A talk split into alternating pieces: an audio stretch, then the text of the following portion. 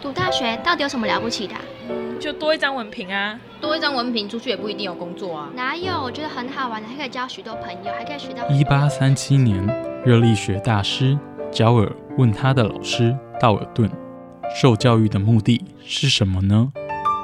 道尔顿说：“教育的目的在鼓励学生从事基本的问题探索。”大学有许多课程，目的不是让你得到高分，而是让你了解自己。欢迎收听由慈济大学教育团队制作主持的《大学了不起》。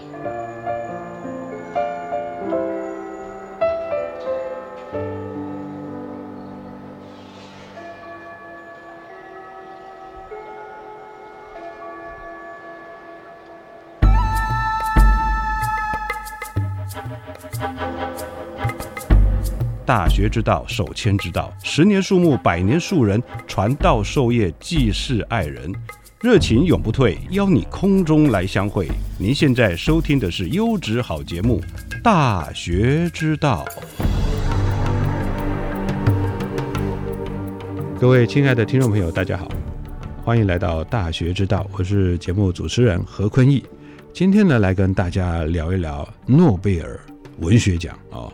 那因为我是读这个语文文字学类科的哦，就是传统说的国文系、中文系哦。那先讲一下，其其他的奖项我不大敢讲啊，因为非常的难哦，也不是那么容易。那我们呢，呃，未来啊这几周啊，我们会邀请相关领域的学者哦，在节目上为大家来现身说法哦，针对诺贝尔的几位啊的几个奖项，诺贝尔奖的几个奖项哦，当年度的哦，我们这一次的得主哦，我们来看看，哎。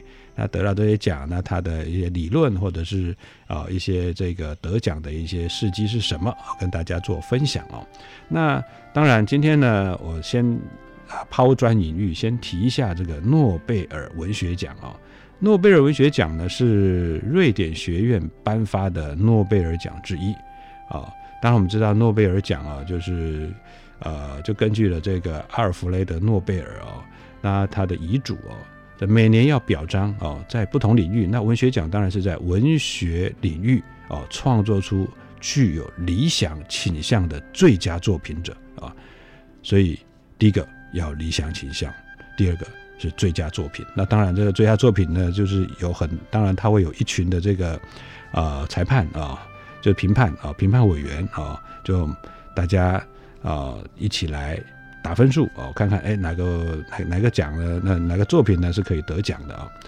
那诺贝尔文学奖呢，首届的文学奖呢颁发的年代是在一九零一年哦，一九零一年啊颁发啊，每一位的获奖者都可以得到一块奖牌哦，那还有一份呢获奖的证明，还有一笔价值不菲的奖金。那奖金的数额呢每年都会有变化。啊我们举这个第一年拿到的啊。一九零一年啊，诺贝尔文学奖得主啊，苏利普吕多姆啊，得到的奖金呢是这个十五万零七百八十二块的瑞典克朗啊。但那个时候是一九零一年嘛，到了二零零七年，哎，他的奖金呢啊，换算成二零零七年，大概相当于是这个这个七百七十三万一千零四块的瑞典克朗哦。好。这个奖项呢，在每年的呃这个十二月十号啊，以隆重的仪式啊，在这个斯德哥尔摩来颁发哦。那当然，呃，我们说诺贝尔文学奖啊，是在一八九五年，我们按照了我们说的诺贝尔的遗嘱哦，设立哦。它有五个奖项，文学奖是其中一个哦。它是由瑞典学院每年来颁发给在文学领域做出重大贡献的作家。那依据诺贝尔的遗愿呢，这个这个奖项呢是诺贝尔基金会来管理哦。那由瑞典学院选出五五个委员呐，哦，组成一个委员会来评选当年的获奖者。那这个我们我们刚刚有提到，这个普里多姆呢，他是第一位拿到这个呃奖项的人哦的诺贝尔文学奖。那截止到我们现在二零二三年呢？有多少人获得到诺贝尔文学奖呢？已经有一百二十人获得到诺贝尔文学奖了哦。那当然，每一年这个得奖的人呢，那当然这个我们是如如果是你是一个作家哦，啊写散文、写小说、写剧本等等等，当然得到诺贝尔文学文学奖，无疑是拿到了这个文学创作哦，这个文学创创作的领域上的桂冠了，这是最高的荣誉了啊！但是有时候遇到一些压力哦，也没办法去领奖啊。例如说，在一九五八年，呃，俄罗斯出生的这个鲍里斯啊帕斯捷尔纳克，他面对苏联政府的压力，所以不得不谢绝该奖项哦。我们可以。这个把时间啊回到一九五八年那个时代啊，冷战期间哈。好，还有一九六四年啊，上保罗沙特，他也是拒绝了任何一个官方荣誉的一个奖项，所以他也啊拒绝接受诺贝尔文学奖啊。那虽然到现在呢，呃，有一百二十个人获得诺贝尔文学奖啊，那里面女性啊拿到了几个奖项呢啊？那有十五位女性拿到过这个文学奖啊。那在这个奖项里头，呃，十五个算很多了啊，仅次于诺贝尔的和平奖啊。那这个诺贝尔文学奖诞生之后呢，只有四年啊的奖项同时授给两位的获奖者啊，分别是这一个一九零四年、一九一七年、一九六六年跟一九七四年。那还有七年呢，因为各种原因没有进行颁奖啊。啊，另外呢，有八次是延迟一年啊，才颁发前一年的奖项的啊。好，那这个评选呢，当然哈，我们这个可以跟大家分享一下这个诺贝尔文学奖的评选的程序。刚有提到哦，就是由我们的瑞典学院啊选出五人小组哦，五人好来出办一个委员会来评选当年的获奖者。那当然，享有诺贝尔文学奖的这个获奖的候选人呢，推荐权的人员呢是什么呢？第一个。呃，瑞典学院和其他啊，在体制跟目的方向跟他相似的学院、研究所和学会的成员啊。第二个是大学和大学学院的文学语言学的教授。第三个，以前得过诺贝尔文学奖金的人啊。第四个，在呃本国文学创作界有代表性的这个作家协会的主席哦，呃，主席才有这个资格哦，哦，而且很重要的一点就是推荐者。不可以推荐自己当做候选人哦，这个很重要，要人家推荐你哦。好，那依据诺贝尔的这个基金会，诺贝尔奖的基金会的官网啊，他说这个评选的程序是前一年的九月会发出提名的邀请函给啊我们刚刚提到的啊这四点具备呃推荐权的人员邀请推荐啊，所以他是有邀请的啊。第二个推荐文件呢，需要在当年呢啊。我们刚才前一年的九月，那到了这一年呢，一月三十一号之前，你要寄回到诺贝尔奖的文学奖的委员会哦。那再来第三点是，呃，委员会会筛选啊这个提名人选啊，那交由瑞典学院来批准。到了四月份啊，这个委员会会初步的筛选出十五到二十位候选人啊，到五月。呃，五月那个委员会呢会缩小哈，就是让它符合规定是五位候选员啊来担任评审。六到八月期间呢，决定啊，呃，负责决定的十八名瑞典学院的成员将进行阅读候这个候选候选人的这个作品哦。那再来呢，到九月哦，这个瑞典学院的成员呢进行讨论，十月投票并公布获奖者。啊，这个获奖者呢，可以获得超过一半以上的这个成员啊投票认可哦。那到十二月呢，当然十二月十号就会举备呃举办颁奖典礼啊，获奖者可以得到刚刚说的这个奖牌哦，还有奖金哦。那这个我们说啊，这个有没有共同获奖的啊？因为通常我们都爱看到这个诺贝尔文学奖，大部分都是一个人得，有没有两个人的呢？有没有三个人的呢？啊，这边来跟大家介绍一下啊。诺贝尔文学奖是可以由两个人来共同获得，但是是均分啊，均分哦，它不是哎两个人，那两个人都得到一样的，不是哦，就是多少奖金呃均分啊，但是不能颁给三人啊，就最多两个人而已。但是在瑞典学院呢，很少这么做，为什么呢？因为这样很容易被外界解释为瑞典学院呢的这个意见是分歧的啊，或者是跟某某。第三方、第四方做妥协啊，所以对于，而且对于获奖者来讲呢，那获得到一半的荣誉啊的风险哈，这个也是不大好，应该是得到最呃完整的一个最高的至高的荣誉哦。所以呢，呃，就像说我们这个写论文哦，两个人合写当然是不错了。那得奖的时候呢，那两个人一起分享这个荣耀，但是哎，他奖牌就一个，奖金就一份儿，好，那你要怎么办呢？是不是？哦，那我们只有比较罕见的几个例子发生啊，在一九六六年啊颁发哦，也是有两位作家哦，是啊，萨萨缪尔啊约瑟夫阿格农啊这一位跟内利。啊，萨克斯啊，他们两位作家，呃，就是得共同获奖。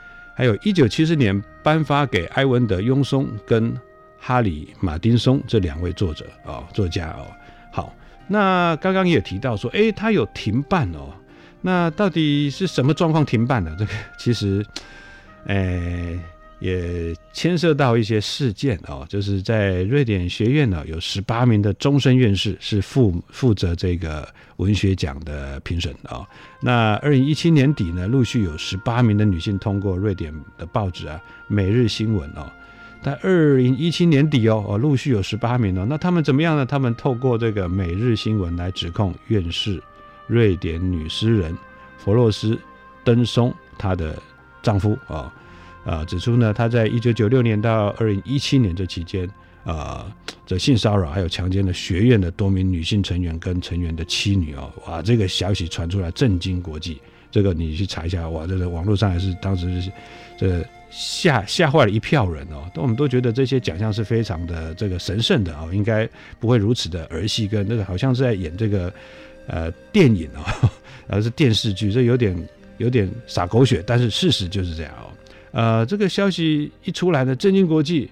瑞典文学院呢，呃，他可能由于这个事件的影响非常的巨大，而且呢，一开始他没有很积极的处理啊，所以到后来呢，就变成哎停办了。呃，因为这个事情一出来之后呢，有三名院士之后就愤而请辞，因为大家就觉得我们在做这个评审哦，这么崇高的一个地位，大家都是很清高的。竟然跟这些呃绯闻呐，就是这这些事情呐，是吧？这个扯上关系，当然大家不愿意啊，不愿意啊，愤而请辞哦。还有啊，这个这一位这个瑞典女诗人啊，弗洛斯登松啊，虽然当然被被指控的是他的夫婿，他自己本人呢，他也辞职了啊，也辞也请辞。那事件发发酵啊，到这个二零一八年的四月啊，该学院的负责人常任秘书啊，萨尔丹萨拉丹尼尔。啊，他也请辞了，陆续啊有人请辞哦，然后呢，这十十八位院士只剩下十一位了，而且同时有不信任感啊在院内这个蔓延哦。那事后呢，这个我们就发现了这个弗罗斯登松的夫婿，他不但是这刚刚说指控这些性骚扰案件啊、性性侵案件之外，他还跟外界透露文学奖的评选风向。啊，贫贱的内幕来牟利啊，而且甚至于在一些私人赌盘哈爆发出的贪腐的这个丑闻。当然，外界舆论相信这个女诗人弗洛斯登松她本人没有涉入，但是夫妻之间财务是不分的，所以诺贝尔奖项的公正性已经受到了玷污了啊。所以诺贝尔基金会在该院长也请辞的时候呢，发表声明，嗯，这个瑞典文学院的严重的这个失信啊，败坏诺贝尔奖的声誉，要求。哦，采取措施来重建信任。啊，最后学院呢，在五月三号决定停办啊，二零一八年的诺贝尔文学奖。啊，那当年的奖项呢，就在二零一九年啊，一同来啊，一起颁发这样子啊。那当然了，这个。有人呢，就有风，就有这个纷争哦，有有有有事呢，就会啊有一些呃麻烦哦。那当然，这个常常啊就会有一些讯息出来说，哎，诺贝尔的这个什么入围名单有没有？哦，这个入围名单，这个其实是大家可以思考一下哦。这个诺贝尔的这个官网啊，明确表示，每年提名的名单呢，具有五十年的保密期限哦，所以你入围。到得奖，那是入围名单，这个基本上我们从这一句话就可以知道了哦。我们再念一遍哦，这个提名的名单具有五十年的保密期限，所以你今天怎么可能的当年度的入围名单你可以知道呢？他五十年后你才会知道的，五十年后要解密了你才会知道。所以一切入围名单，我们可以说这些流传啊，这些入围名单都是伪造的，我们不要轻易的相信啊。好，那在讲诺贝尔文学奖呢，我们呃先跟大家简单介绍一下这个。我们刚有提到了，我们诺诺贝尔文学奖的第一位得奖的是一九零一年的苏利啊普里多姆，他得到了这个荣荣誉的奖项哦。那我们现在来看一看这个大概，因为有这么多一百二十个这个文豪啊得到了诺贝尔文学奖，我们当然不可能每一个人都认识哦，但是我们找一些大家比较呃耳熟能详的哦啊来来跟大家简单的介绍一下。啊，一九一三年的诺贝尔奖的诺贝尔文学奖的得主哦，泰戈尔，我们就知道印度大诗人泰戈尔哦。那这个他得奖的这个事由啊，是由于他那至为敏锐、清晰、优美的诗啊，诗哦高超的技巧，由于他自己用英文表达出来啊，使他那充满诗意的思想成为西方文学的一部分。哇，天哪！哦，他是印度人，当然英文也很好了啊，但是他用英文来写的哦，对吧？让他成为一个西方文学的一部分。提到这个泰戈尔，其实大家都不陌生哦。他一九一三年啊，荣获了诺贝尔的文学奖哦。那在这个时候呢，这个当时啊，整个印度呢狂欢呐，甚至于连德国、美国、英国、日本的都纷纷的请他去讲学。当时梁启超这些。当时的我们说的这个在文坛的领袖啊，举办了中国讲学会啊，在一九二三年也向泰戈尔发出邀请的信函，哦，但是呢，当时泰戈尔说他这个年高体弱，不适合远渡重洋啊，啊，但是后来呢，也是下定决心来华来访哦。大家有看过这个《人间四月天》哦，这个徐志摩的故事哦，这个里面就有演到这一段啊。泰戈尔呢一生有三次的访华的经历哦。第一次访华呢是在一九二四二四年的四月十二号，哦，受到了文学界的这个热烈的欢迎啊。那当时接待泰戈尔来访的人员呢，说我们刚刚讲到的徐志摩啊、梁启超之外呢，还有胡适、林淑华，当然还有林长民啊，林长民就林徽因的爸爸，还有林徽因啊等等知名的文人啊。好，那在泰戈尔访华期间呢，徐志摩。是担任联络、接待跟翻译的这个工作，所以他们两个人的关系非常的亲密哦。这个泰戈尔也非常喜欢徐志摩，徐志摩呢把泰戈尔呢叫做哥爹啊，哎 叫哥爹啊。泰戈尔呢给徐志摩取了两个好听的印度名字啊，哎啊不是不是不是，大家重来啊。泰戈尔呢给徐志摩取了一个好听的印度名字，叫做素斯玛啊。那泰这个徐志摩呢，曾在诗里行间呢，啊，句里行间呢，呃，用泰山来比喻泰戈尔访华，啊，这位印度的诗者，世界出名的文豪，哦，是徐志摩内心中最崇拜的英雄，哦，他们两个人呢，呃，虽然，呃，泰戈尔当时年纪很大了，哦。但是呢，跟年轻的徐志摩，他们两个是无话不谈的好朋友，一年到头呢来信不断，而且泰戈尔在徐志摩心中是一个慈祥有爱的长者，啊，大家对于这老人家特别的敬爱啊。那而且呢，这个徐志摩从来不避讳啊，泰戈尔来住在自己的卧室里头。泰戈尔第一次访华期间受到文人的热情招待啊，第二次访华跟第三次都是比较低调的，而且呢。后面两次都是住在徐志摩跟陆小曼啊他们的家里面的卧室啊，就是给这个泰戈尔来住了啊。这些都是根据陆小陆小曼啊这个后来出的书啊，就是泰戈尔在我家做客，坚毅徐志摩哈的这一个讲述里头得到的啊。好，回到这边，泰戈尔呢，他从几岁开始写诗？呃，我们可以想一想我们个人的经历，我们从几岁开始写诗呢？我们啊，大概。国中吧，啊，国小开始写童诗啊，他也是国小六岁呃八岁的时候开始写诗，几岁开始写剧本呢？哇，天哪，十二岁就写剧本了，这泰戈尔太厉害了。十五岁发表了第一首长诗《野花》，十七岁发表了叙事诗《诗人的故事》哦。好，他在一八七八年哦到英国的伦敦大学学院呢留学哦，那一八八零年呢呃回国啊从事文学活动。一八八六年发表《新月集》啊，这样子的这《新月集》里面的作品呢，就成为印度各级学校必选的文学教材哦。在这期间，他还撰写了许多这个抨击英国殖民统治的这个政论的文章啊。好，他其实是反对英国在印度啊建立起来的一些教育制度，反对这种人为的、完全服从的、死读书的、不跟大自然接触的一种学校的一种制度哦。所以他在他的故乡建立一个。啊，按照按照他的这个理想来设计的学校哦，啊，这个学校就是我们现在的这个呃维斯瓦巴拉蒂大学的前身哦。那泰戈尔呢做了很多次的旅行哦，这使他了解到许多不同的文化，还有他们之间的区别。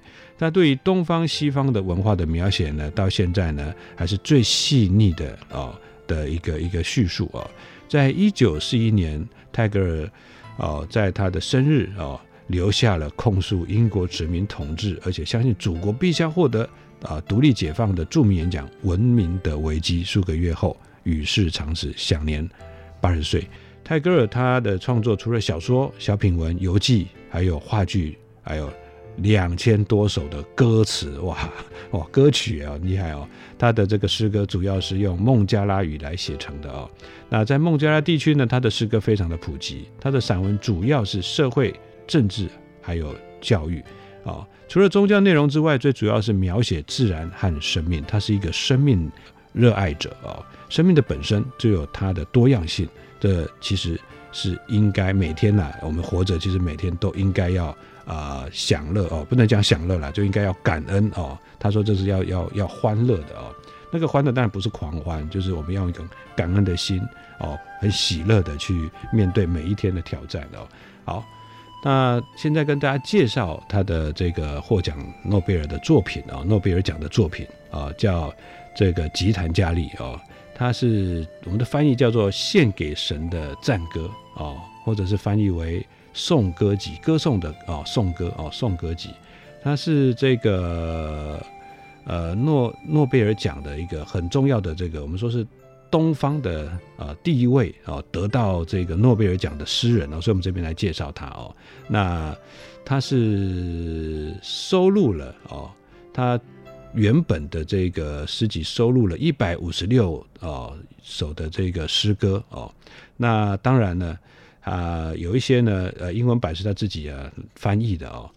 我们说他得奖的作品呢叫《吉檀加利》哦，《吉檀加利》那是由歌曲哦，歌曲叫《Git》哦，还有这个奉献哦，《恩加里》哦，奉献就是奉献的歌曲哦，所以《Git 恩加里》哦，所以叫我们叫做《吉檀加利》啊，翻成《吉檀加利》，它就是一个奉献的歌曲，我们就说奉献之歌哦，献给神的赞歌，或是颂歌集哦。那它有很强的宗教内涵哦，可以解释为是祷告的歌哦，等等等。那当然，呃，在泰戈尔这些诗歌作品呢，都受到了这个都是翻译，有些是他自己翻的，有些是别人翻的啊。翻完之后呢，在整个欧呃非欧大陆哦，非欧亚大陆呢，哇，造成很大的这个轰动哦。好。好，今天的节目呢，跟大家介绍了这个诺贝尔文学奖项哦，它的这个从有这个奖项开始啊，到我们第一位获奖啊，还有呢，我们介绍了泰戈尔，印度大诗人，他也是亚洲第一位得到这个诺贝尔文学奖的这个得主哦。那今天的节目秀一下，哇，很快又到了节目的尾声了哦。这个大学之道，非常感谢您的收听，我是主持人何坤义，我们下周空中再相会，感恩，拜拜。是滚烫的乐章，在尾声中流传。你已经给过，就不算遗憾。在放不下的山川，再小不过一颗尘埃，都值得避免。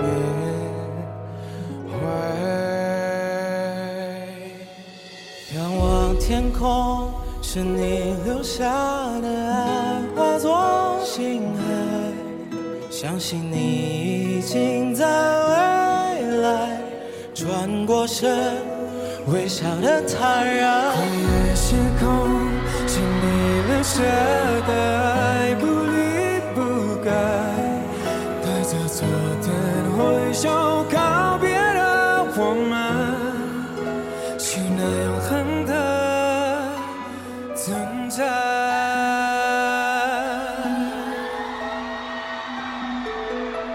生有等候的晨光看遍繁星聚散人间的暑寒难以尘不